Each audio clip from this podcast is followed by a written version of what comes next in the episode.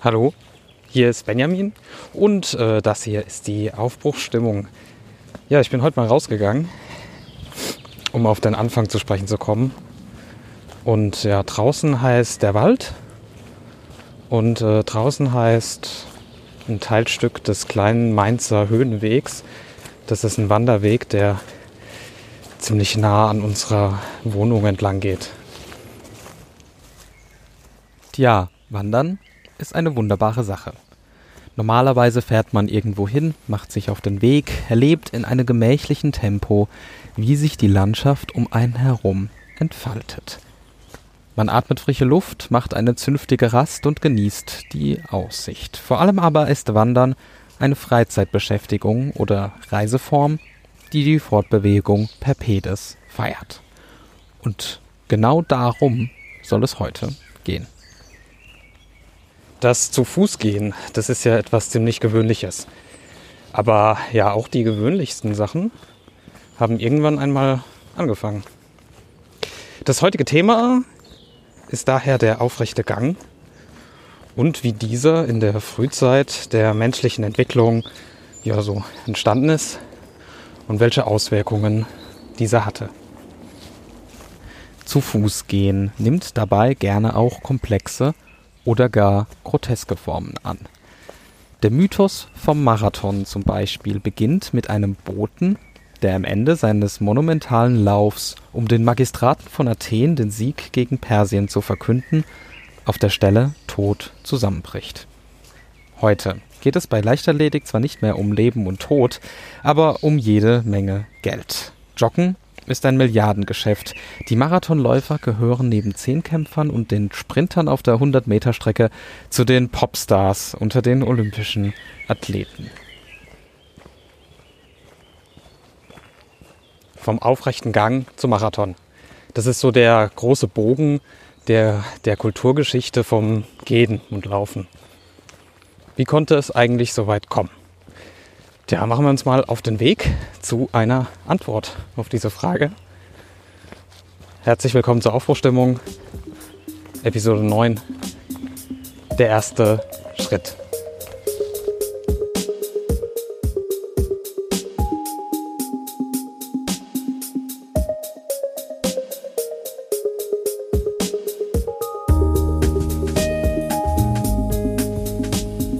Der Anfang des aufrechten Gangs zieht sich ziemlich lange hin. Allgemein wird das aufrechte Gehen auf zwei Beinen als zentrales Merkmal der menschenartigen Lebewesen und entscheidendes Element der Hominisation, also der Menschwerdung, verstanden. Mehr noch, der Moment, also Moment in dicken Anführungszeichen, der Moment, in dem der Mensch beginnt, aufrecht zu gehen, kann man geradezu als das Schlüsselereignis dieses evolutorischen Prozesses auffassen. Unsere Vorstellung von der Menschwerdung ist eng mit dem Bild des sich Schritt für Schritt aufrichtenden, affenähnlichen Hominiden verknüpft. Ein stufenförmiger Prozess, an dessen Ziel eine ausgereifte, aufrechte Spezies steht. Diese Vorstellung ist, wie könnte es auch anders sein, natürlich so nicht zu halten. Einerseits haben wir es nicht mit einem zusammenhängenden Prozess zu tun, wie es diese Erzählung suggeriert. Das liegt schon allein an den gewaltigen Zeitspannen, über die wir hier sprechen. Aufrechtstehende Hominiden gab es schon vor sieben bis sechs Millionen Jahren. Zum Gebrauch von Werkzeug soll es dann aber nochmal 4,5 Millionen Jahre dauern. Vom Sprechen und Schreiben und was man sonst noch landläufig mit dem Menschsein verbindet, wollen wir erst gar nicht sprechen. Andererseits ist der aufrechte Gang eine anatomisch gesehen ziemlich voraussetzungsreiche Sache. Deswegen kann man nicht davon ausgehen, dass die Evolution die Anatomie der Hominiden erst so gebaut hat, dass sie gehen konnten und dass dann das Unausweichliche passiert ist. Versuche aufrecht zu gehen und die anatomischen Begebenheiten haben sich parallel fortentwickelt. Solche anatomischen Voraussetzungen des aufrechten Gangs sind zum Beispiel ein freischwingendes Bein, stabilisierende Muskulaturen und Anpassung der Proportionen sowie die Verlagerung des Körperschwerpunktes. All dies verhindert vor allem auch, dass wir beim Stehen ja umkippen oder oder vornüberfallen. Sowas dauert dann schon mal ein paar Millionen Jahre. Und es kann einiges schiefgehen. Daher müssen wir die Entwicklung als unfassbar langen und eigentlich unwahrscheinlichen Prozess verstehen. Vor diesem Hintergrund ist es vor allem verwunderlich, dass das aufrechte Gehen des Menschen überhaupt anfangen konnte. Ohne guten Grund wird sich eine solche Umwälzung niemals vollzogen haben. Der Publizist Jürgen Kaube, den ich an dieser Stelle schon ein paar Mal äh, zitiert habe, äh, stellt in seinem Buch Die Anfänge von allem folgerichtig die Frage, warum überhaupt der langwierige Übergang zu einer Anatomie, die Gleichgewichtsprobleme, eine reduzierte Geschwindigkeit am Boden, geringere Beweglichkeit beim Klettern und einen schwierigeren Geburtsvorgang mit sich brachte. Dazu gibt es verschiedene Theorien, und keine davon ist ganz bewiesen oder ganz und gar widerlegt. Es wird wohl wieder ein Zusammenspiel von verschiedenen Sachverhalten gewesen sein. Ein wichtiger Faktor werden Klimaveränderungen und der damit einhergehende Wandel der Umwelt gewesen sein. Plattentektonische Verschiebungen führten im Afrika von vor 35 Millionen Jahren, die Heimat der Hominiden, dazu, dass ehemals stark bewaldete Gebiete zu grasbewachsenem Flachland, also Savannen, wurden. Das könnte in vielerlei Hinsicht den aufrechten Gang begünstigt haben. Erstens. Im hohen Gras der Savanne war es von Vorteil, aufrecht stehend weite Flächen überblicken zu können. Zweitens. Die Körper der einstigen Waldbewohner dürfen keinem so großen Hitzeeinfluss ausgesetzt sein. Ein Vierbeiner hat damit umzugehen, dass eine viel größere Fläche der direkten Sonneneinstrahlung strotzen muss. Die aufrechte Fortbewegung verringert diese Fläche. Der aufrechte Gang ist in so einer Umwelt schlichtweg kühler. Drittens. Die Savanne liefert weniger Nahrung auf einem Fleck. Man muss längere Strecken zurücklegen, um sich ausreichend versorgen zu können. Der aufrechte Gang ist eine Antwort auf die Frage der Energieeffizienz. Wie viel Energie verbrauche ich auf dem Weg zu einer neuen Energiequelle? Viertens. Die sogenannte Nahrungstransport-Sozialhypothese. Aufrecht gehend kann ich mehr schleppen. Ich muss nichts ins Maul nehmen, sondern kann bequem die Vordergliedmaßen benutzen. Es kann sein, dass so auf Dauer das Sozialverhalten zur Evolution beigetragen hat. Je besser man Beute, Früchte, Nüsse und Samen anschleppen konnte, desto besser ging es der Gruppe. So gab es dann auch mehr Nachkommen. Evolution galore.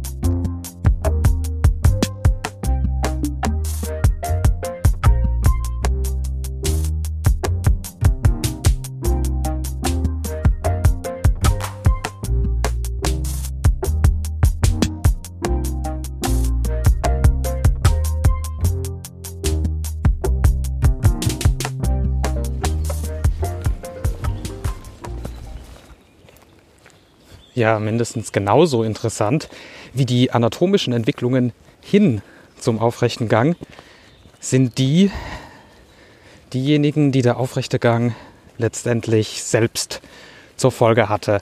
Insbesondere die Form unserer Hände ist dafür ein Paradebeispiel. Es ist schon eine tolle Sache mit unseren Händen. Mit denen kann man gut Sachen greifen, man kann sie koordinieren und komplizierte Bewegungsabläufe ausführen. Ein besonderes Feature sind die Finger. Mit denen kann man sehr feinfühlig umgehen und elegante Aktionen vollführen.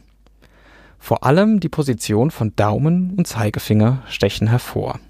Wenn man sich das jetzt mal anschaut, also man nimmt, man nehme eine Hand und äh, macht diese Zangenbewegung von Daumen und Zeigefinger, mit dem man zum Beispiel einen Stift greifen würde. Diese Bewegung, dieses Aneinandertippen der Fingerspitzen ist ziemlich einzigartig im Tierreich. Das ist in dieser Form nur möglich, weil der Daumen etwas abgesetzt ist vom Rest der Finger, vereinfacht gesagt. Diese besondere Position macht die Daumen-Zeigenfinger-Diade zu einem evolutorischen Vorteil, der in Myriaden von kleinen und großen Handgriffen die Evolution, aber auch die Zivilisationsgeschichte entscheidend geprägt hat. Ohne diesen Move kein Feuer, keine Keilschrift, kein Sinfonieorchester, aber auch keine Declaration of Independence. Auch wenn man die Hände mit dem aufrechten Gang in Beziehung setzt, muss man auf die Wechselseitigkeit der Bedingungen dieser Entwicklung pochen. Ja, der aufrechte Gang macht die Hände frei, aber damit ist noch nichts gewonnen. Erst wenn man die Entwicklung weiterdenkt, kann man zumindest erahnen, wie der Sachverhalt eigentlich liegt. Also, Hände frei, okay. Man konnte damit jetzt zum Beispiel Nahrung zertrennen, bevor sie in den Mund kommt. Daher wird der Mundapparat entlastet. So ergibt sich Raum für die Fortentwicklung, für die Fähigkeit zum Beispiel zum Ausstoß von Lauten und später des Sprechens, anatomisch und kognitiv. Von damit einhergehenden komplexeren Bewegungsabläufen profitiert das Gehirn und diese Bewegungsabläufe wiederum vom Zuwachs der kognitiven Fähigkeiten. Das bedeutet eine gegenseitige Stärkung, ist aber nicht zwingend als Kausalität oder zeitlich enge Abfolge zu verstehen. Evolution ist ein verwirrendes Geduldsspiel. Es gibt also keine lineare Geschichte vom Anfang des aufrechten Ganges. Viele Entwicklungen und Prozesse haben sich parallel abgespielt und es gab sicherlich auch Rückschritte. Es gibt unzählige Arten von Hominiden, die in zeitlich und räumlich unterschiedlichen Umgebungen verschiedene Abstufungen von der zweibeinigen Lebensweise kultivierten. Alle Theorien über die Entstehung und Verfestigung der Zweibeinigkeit sind letztendlich ja spekulativ. Nur irgendwann muss es soweit gewesen sein, dass eine Linie von Vorfahren des modernen Menschen die Vierbeinigkeit komplett aufgegeben hat. Was bedeutet dies? Ganz grundlegend heißt Zweibeinigkeit und aufrechter Gang, dass sich eine ganze Latte neuer Möglichkeiten auftut, die so vorher undenkbar waren. Als Zweibeiner verändert sich die Leiblichkeit eines Lebewesens. Im Hinblick auf die Gliedmaßen gewann man sozusagen ja zwei Freiheitsgrade, nämlich die Arme mit ihren Händen, die ihr Aufgabengebiet grundlegend verlagern konnten. Die Hände werden zu Universalwerkzeugen oder zu absoluten Werkzeugen, wie es Hegel gesagt hat. Sie sind und bleiben eine Ursprungsbedingung menschlichen Schaffens, sei es Handwerk, Kunst und Informatik. Selbst die geistig-spirituellen Vorgänge von Religion und Philosophie kommen ohne Hände nicht aus. Sei es in Gestik, beim Schreiben oder beim Kopfkratzen, Irgendwann kommt die Hand dann doch ins Spiel. Gleichzeitig muss man anerkennen, dass der aufrechte Gang nicht Auslöser dieser Entwicklung der Hand als absolutes Werkzeug ist. Man denke an Schimpansen, die sehr geschickt mit ihren Händen operieren können, um zum Beispiel Insektenlarven mit Hilfe eines Zweiges aus einem Baumstumpf zu poolen. Nein, der aufrechte Gang ist nicht unbedingt Auslöser dieser Entwicklung, begünstigt sie aber entscheidend. Der Gebrauch der Vordergliedmaßen wurde im Zuge der Geschichte vom aufrechten Gang unspezifisch. Die Hände sind insofern nutzungsoffen. Man kann mit ihnen kommunizieren, kämpfen, Feuer machen, Nahrung sammeln, Wissenschaft und Kunst betreiben. Man kann in der Nase bohren oder Geburtshilfe leisten. Wenn das dann auch noch auf zwei Beinen läuft, habe ich mein Umfeld im Blick. Ich stehe der Welt aufrecht gegenüber. Damit wird die Figur der aufrecht Gehenden auch noch philosophisch interessant. Die Umwelt rückt näher an mich heran. Ich muss nicht mehr derjenige sein, der sich allen interessanten Dingen in der Welt nähert. Nein, ich kann ausgreifen und die Dinge an mich heranholen. Die Welt wird für mich greifbar. Der aufrechte Gang macht das Leben des Hominiden in diesem Sinne ja unspezifischer. Er kann mehr machen und ist daher auch von vornherein besser gegen Veränderungen gewappnet. Man kann die Geschichte des aufrechten Gangs vielleicht als eine Geschichte über hinzugewonnene Freiheit erzählen. So eröffnet der aufrechte Gang eine komplett neue Welt. Der aufrechte Gang machte das Menschenwesen zu einem Wanderer. Das meine ich nicht rein in einem geografischen Sinne. Klar, als Zweibeiner wird die Gattung der Hominiden erst richtig erfolgreich. Sie beginnen nomadische Lebensweisen, breiten sich von Afrika über die gesamte Welt aus und vergessen bald ihre Ursprünge. Dazu kommt aber noch eine andere Eigenschaft des aufrecht gehenden Wanderers mit dem der Welt gegenüberstehen, mit dem Umsehen, mit Tasten und Erfühlen, mit all diesen Begleiterscheinungen des aufrechten Gangs kommt menschlicher Explorationsgeist, Abenteuerlust, unsere menschliche Neugier und die innere Rastlosigkeit in die Welt, die uns vielleicht auszeichnen mag. Der Mensch wird ein Wanderer, ein Fragender, denn naiv fragend, auf unsicherem Grunde tapsend, tastend verstehen wir vielleicht bald mehr von dem, was wir sehen, was wir fühlen, verstehen bald mehr von uns. Der aufrechte Gang markiert in diesem Sinne einen möglichen Beginn der Fragewanderung, die wir gewöhnlich als Kulturgeschichte bezeichnen. Den Gedanken, dass natürliche Eigenschaften und Fähigkeiten des Menschen und die kulturelle Entwicklung in einem direkten Zusammenhang stehen, hat der allseits bekannte Philosoph und Aufklärer Immanuel Kant in seiner Idee zu einer allgemeinen Geschichte in weltbürgerlicher Absicht formuliert. Dort legt Kant die Annahme zugrunde, dass alle natürlichen Anlagen eines Wesens dazu bestimmt sind, sich einmal vollständig und zweckmäßig auszuwickeln ja, auszuwickeln. Das ist so ein typisches Kant-Wort. Das spiegelt so eine Art botanische Anthropologie wider und hängt eng mit Kants ja, Lieblingsmetapher, kann man es vielleicht nennen, zusammen. Er vergleicht die menschliche Gesellschaft mit einem Wald, in welchem die Bäume nur deshalb schön und gerade dem Himmel entgegenstrebend wachsen, weil sie in einem Wettstreit stehen um Licht und Ressourcen. So kann auch nur gegenseitige Einschränkung und der Widerstand den Menschen dazu bringen, sich selbst zu entfalten. Das ist für Kant besonders wichtig, denn aus krummem Holz kann nichts Gerades gezimmert werden. Auch wieder so eine botanische Metapher. Der Mensch wird so zu seinem eigenen Antagonismus. Der Mensch kann seine Fähigkeiten zwar nicht mit den anderen zusammen entwickeln, ohne die anderen geht es aber auch nicht. Kant nennt diesen paradoxen Mechanismus ungesellige Geselligkeit. In dieser Vorstellung ist sie eine menschliche Kerneigenschaft, die dem Menschsein schon immer innewohnt. Sie ist Quell für Innovation, Kunst und Kultur, aber auch für Zwietracht, Neid und Hass. Wenn der Mensch also durch den aufrechten Gang zum Menschen wird, dann beginnt auch mit dem aufrechten Gang diese Grundidee der Kulturphilosophie Gestalt anzunehmen. Der aufrechte Gang ist natürlich die Initialzündung für allerhand kulturelle Errungenschaften, vor allem die ersten Hochtechnologien wie Feuerstein und Speerspitzen, die natürlich für Werkzeugherstellung und für die Jagd, aber auch als Waffen einsetzbar waren. Mit dem aufrechten Gang kommt so mittelbar die Neugier, also die Kultur, aber auch bald Zwietracht, also die Macht in die Welt. Einschränkend muss man sagen, Menschsein allein über den aufrechten Gang zu definieren, wäre natürlich schlichtweg Unsinn. Aber auch eine vierbeinige Kultur scheint aus den bekannten Gründen ja unvorstellbar. Vor allem, weil auch das alltägliche Gehen und Rennen bald als Teil der kulturellen Entwicklung gelten können.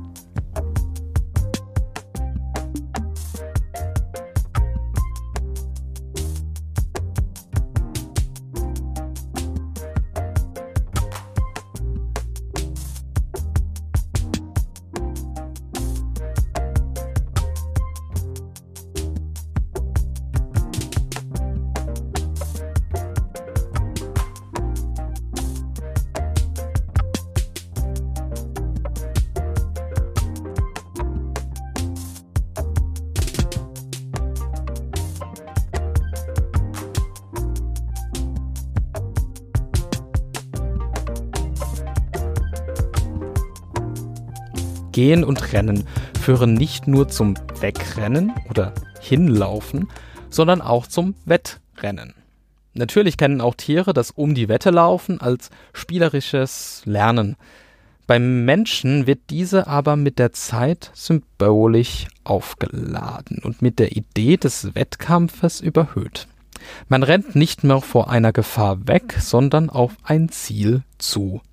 Gehen und Laufen werden so zu einer Art ja, Kultur, Technik. Es gibt unzählige Ratschläge darüber, wie denn gutes Rennen geht. Heute unzählige Guides zum Joggen, wie man kurze und lange Strecken schafft und allgemein fit wird. In diesem Zusammenhang eine kurze kleine Randnotiz. Tatsächlich ist hier äh, sehr empfehlenswert der mehrseitige Online-Guide How to Start Running von der New York Times nebst zugehörigem wöchentlichen Newsletter. Die Links dazu und zu allen weiteren Quellen und Tipps und Tricks und so, ja, gibt's in gewohnter Weise in den Show Notes.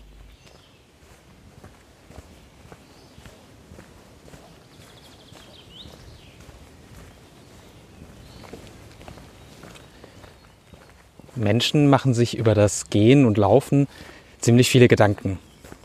Das ist nicht so nur so ähm, mit der Tätigkeit an sich, sondern auch mit den Routen, die zu laufen sind. Da, da denke ich äh, an das Wandern, äh, wo das mit der Wegzeitberechnung zum Beispiel äh, schon an eine wahre Wissenschaft grenzt. Diese, die Wegzeiten, die an, an so Schildern stehen und äh, in den Wanderführern verzeichnet sind. Weil das wird in jedem Land immer so ein bisschen anders errechnet. Und äh, trotzdem hat das mit der Realität meistens nicht so wirklich was zu tun. Der Schweizer wandert 4,2 Kilometer pro Stunde. Das ist zumindest der Richtwert, der angelegt wird, wenn die Stundenangaben auf den Hinweisschildern auf eidgenössischen Wanderwegen ermittelt wird. Das ist in der Schweiz ein streng mathematisch fundiertes Unterfangen. In Deutschland regelt die Wanderzeiten die DIN-Norm 33466, nachdem der deutsche Durchschnittswanderer pro Stunde 300 Höhenmeter im Aufstieg und 500 im Abstieg zurückzulegen hat. Außerdem regelt die Norm zum Beispiel die Dicke der Hinweisschilder in Alu-Ausführung 3 mm, ihre Farbe RAL 1023, wobei auch ein davon abweichendes Grün oder Weiß zulässig ist, und außerdem die verwendete Schriftart auf den Schildern, stets die Linear Antiqua. In den österreichischen Alpen wandert man genauso schnell wie in Deutschland. In allen Fällen bleibt eine wichtige Frage. Wie viel Erholung wird mir zugestanden als ordentlichem Wandersmann? Darüber schweigen sich die Berechnungen nämlich aus. Als erster historisch dokumentierter, zweckfreier Wanderer gilt der Italiener Francesco Petrarca, ein Begründer und Vordenker der philosophischen Richtung des Renaissance-Humanismus. Petrarca bestieg 1336 mit seinem Bruder den Mont Ventoux mit 1900 Metern Höhe, nur der Wanderlust wegen. In seinem später verfassten Bericht klingt eine bis dahin unbekannte Natur- und Landschaftserfahrung an, die die Ästhetik und die Selbsterfahrung in den Mittelpunkt rückt. Ein kulturhistorischer Schlüsselmoment. Das Wandern selbst aber muss sich im Schatten dieses geistesgeschichtlichen Höhenflugs erst noch in der Praxis bewähren. Über viele Jahrhunderte nach Petrarca sind nur wenige weitere Wanderungen dieser Art dokumentiert.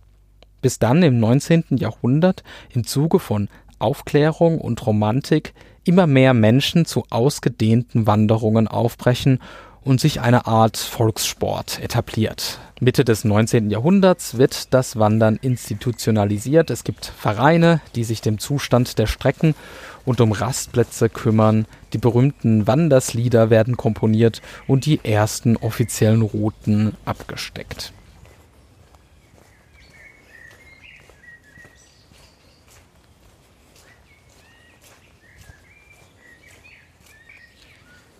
Die gewöhnlicherweise allgemein geteilte und sicher ein bisschen romantisierte und vielleicht auch etwas altbackene Vorstellung vom Wandern hat nach wie vor ziemlich viel mit Aufbruchstimmung zu tun. Da fährt man in der Frühe durch hügelige Landschaften, stellt das Auto an einem Schotterparkplatz ab und sammelt sich und seine Kräfte in der morgendlichen Kühle des Waldes. Heutzutage wird auch wird das Naturerlebnis gern mal von äußeren Geräuschen gestört, wie zum Beispiel die, die Fluglärmbeschallung, die wir jetzt erleben dürfen.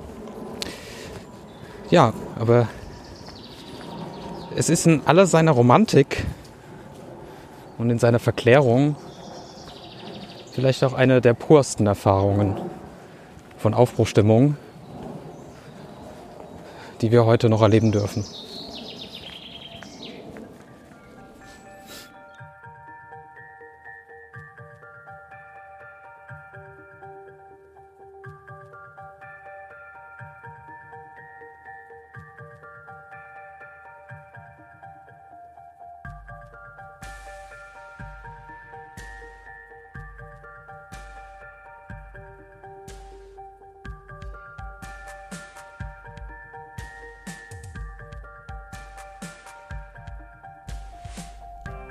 Danke fürs Zuhören. Natürlich fehlt in meiner Betrachtung des ersten Schritts etwas, nämlich der wundersame Moment, wenn ein Kind nicht mehr krabbelt, sondern unbeholfen tapst. Und dann vielleicht umkippt, sich wieder aufrichtet und es nochmal versucht. Der erste Schritt eines Kindes und die sozialwissenschaftlichen Komplikationen dieses Anfangs sind vielleicht etwas für eine andere Episode der Aufbruchstimmung.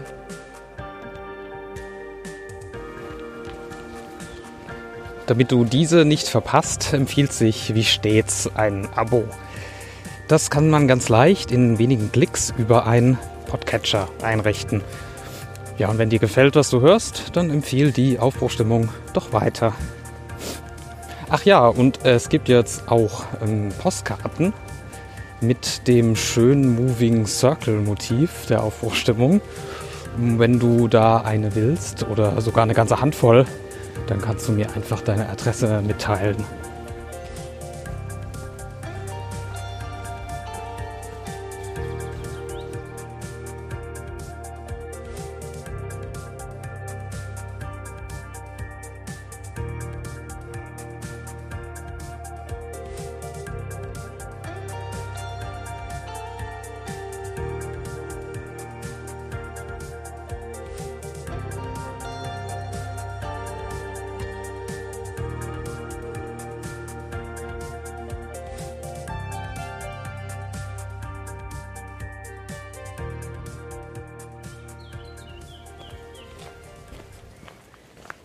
So, das war's für heute.